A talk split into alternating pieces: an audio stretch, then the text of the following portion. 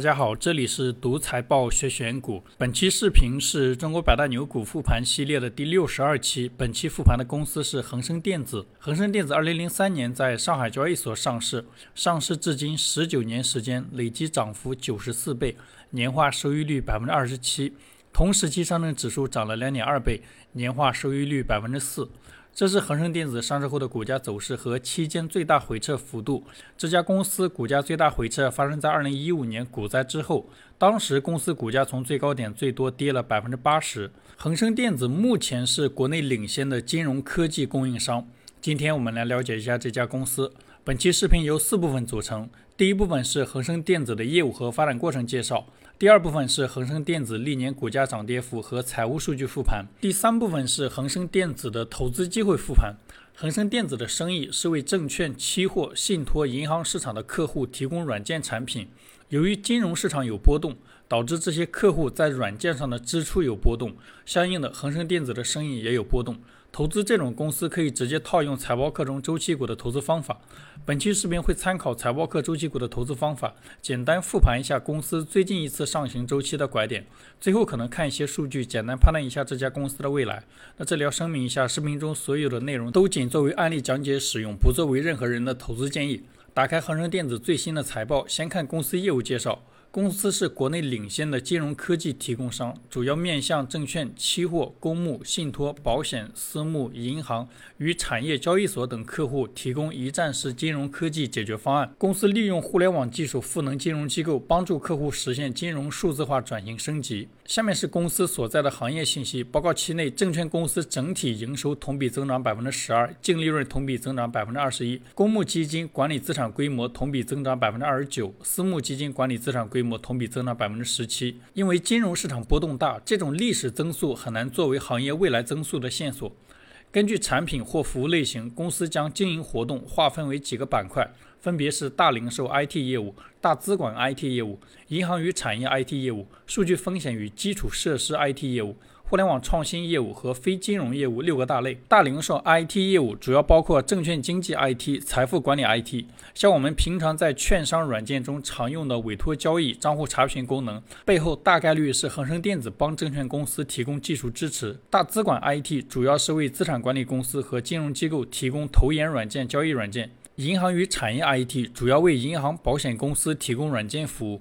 不同银行、保险公司需求有差异，公司产品复用率低，导致这块业务毛利率低很多。等一下看经营数据会看到。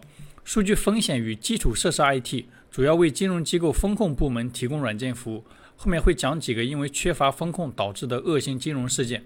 互联网创新业务是根据客户的需求把软件服务上云，非金融业务占比非常小。这是恒生电子的行业地位信息。公司产品在行业内处于技术领先地位。公司在证券行业的核心交易系统、基金等买方行业的投资管理系统、银行业的综合理财系统以及相关领域的 TA 系统都受到客户青睐。根据某个机构的信息，公司在某个金融科技前一百强中排名第三十八位，历年排名持续提升。这是公司不同业务的收入数据。公司总收入同比增长百分之三十二，收入占比最大的分别是大零售 IT 业务、大资管 IT 业务。这两块业务中的典型客户分别是证券公司、基金公司，这也是恒生电子起家的业务。不同业务毛利率差别比较大，整体毛利率百分之七十三，毛利率同比略微下降。这是公司的成本信息，公司按业务披露成本，没有参考价值。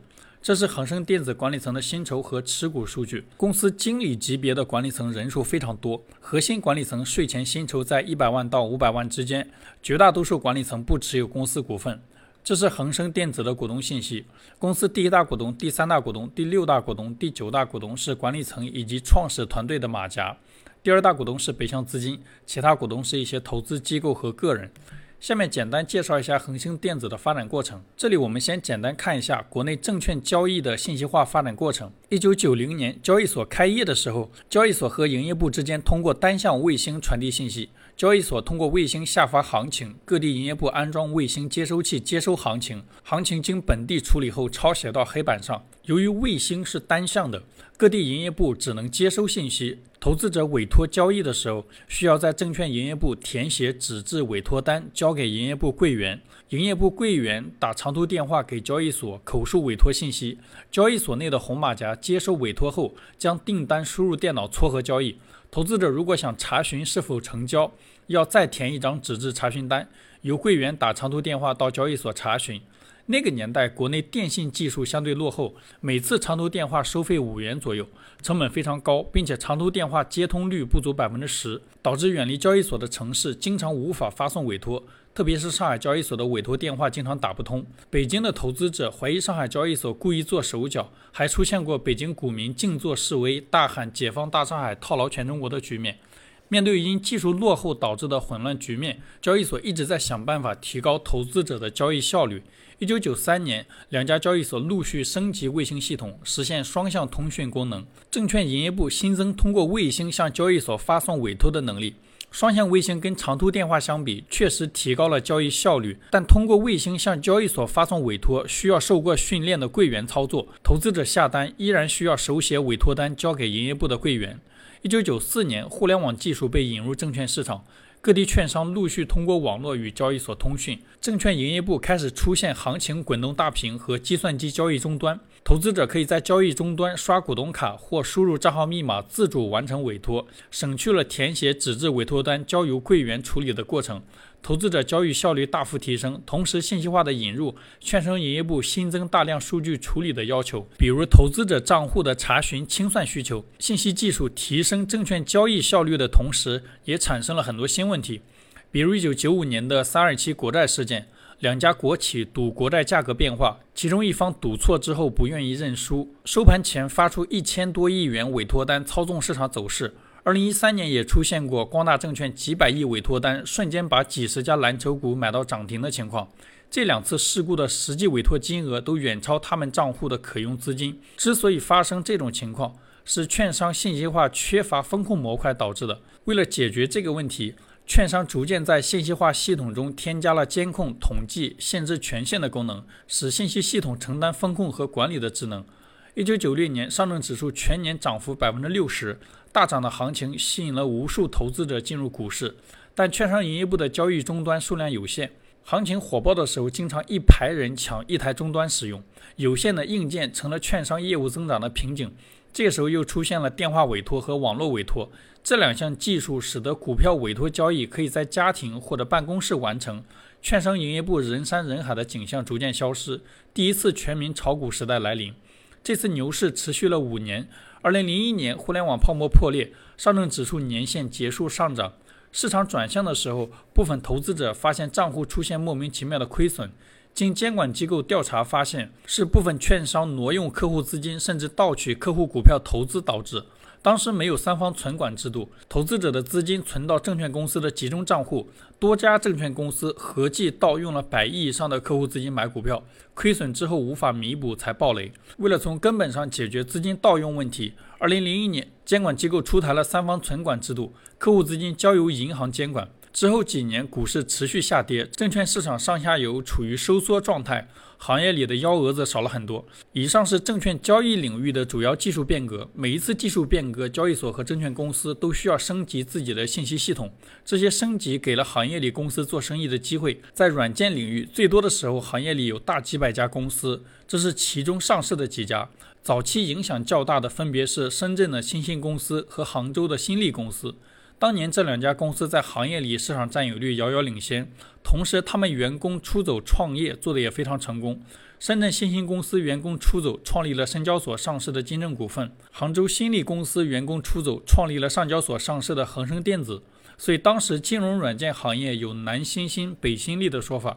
本期我们复盘的公司是恒生电子，这里简单介绍一下跟恒生电子相关的新力公司。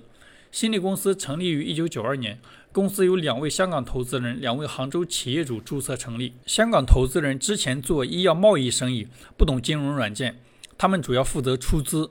两位杭州企业主之前分别在杭州自动化研究所和浙江工商银行科技处工作，分别负责过银行系统的软硬件研发实施工作。后来各自创业，在金融软硬件领域有丰富的项目经验。新力公司成立后，他们负责公司的研发和运营。新力公司成立第二年，抓住股票交易从手工委托向自主委托转型的机会，从浙江大学招了一批毕业生，研发出了国内第一个股票自助委托系统，国内第一套银证转账系统，抓住了多个行业第一的机会。之后几年时间，公司客户几乎覆盖了国内所有银行和证券公司，市场占有率遥遥领先。新力公司开局非常顺，但很快开始走下坡路。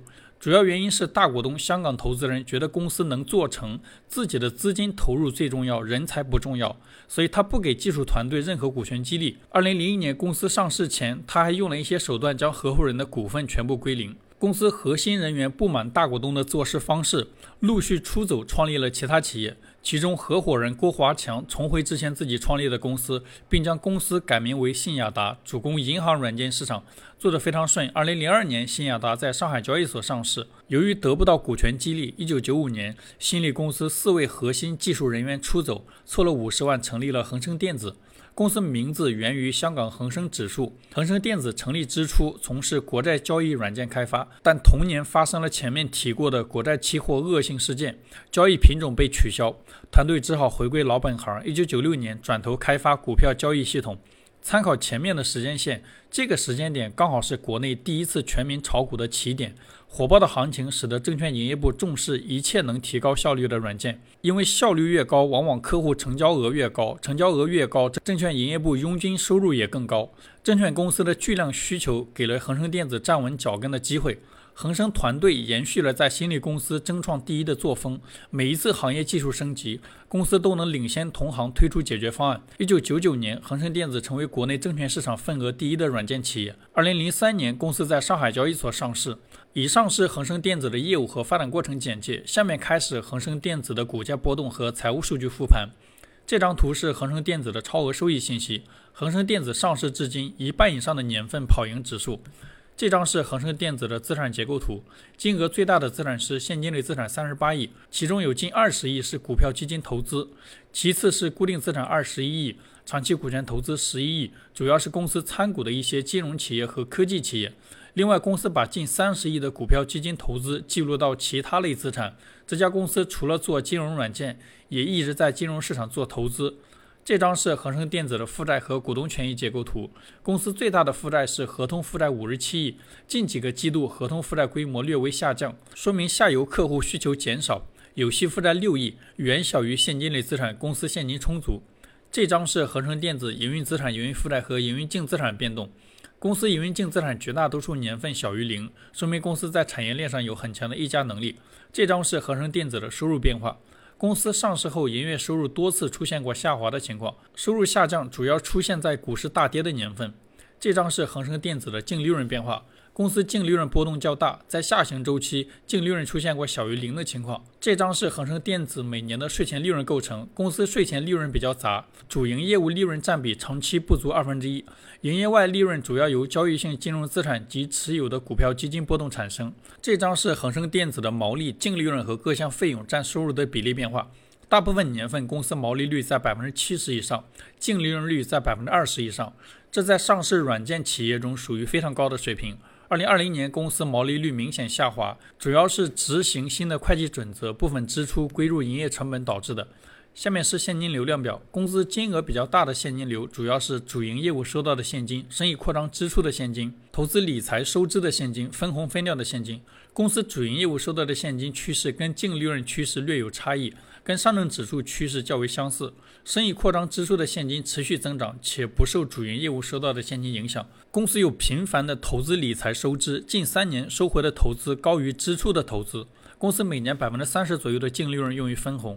这张是恒生电子的自由现金流变化。公司生意扩张支出的现金小于主营业务赚到的现金，造血能力一直大于零。这张是恒生电子的资产质量和估值数据图。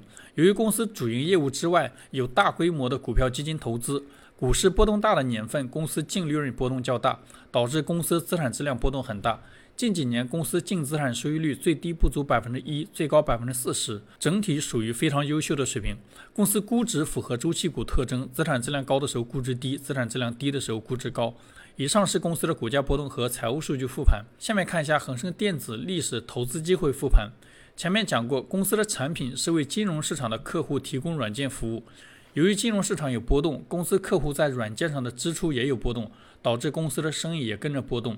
所以，公司的生意是周期型生意。这种公司的投资方法可以直接套用财报课中的周期股投资方法。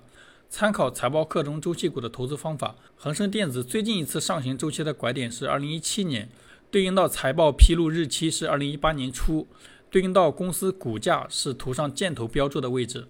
同样参考财报课周期股的投资方法，二零二一年初可以判断公司生意进入下行周期。最后看一些数据，简单判断一下这家公司的未来。公司年报有披露业绩目标的习惯，但由于公司生意跟股市走势强相关。这些业绩线索历史上参考价值不大，了解一下就行。好了，以上就是本期视频的所有内容。再次重申一遍，视频中所有的内容都仅作为案例讲解使用，不作为任何人的投资建议。希望本期视频对你的投资有帮助，感谢观看。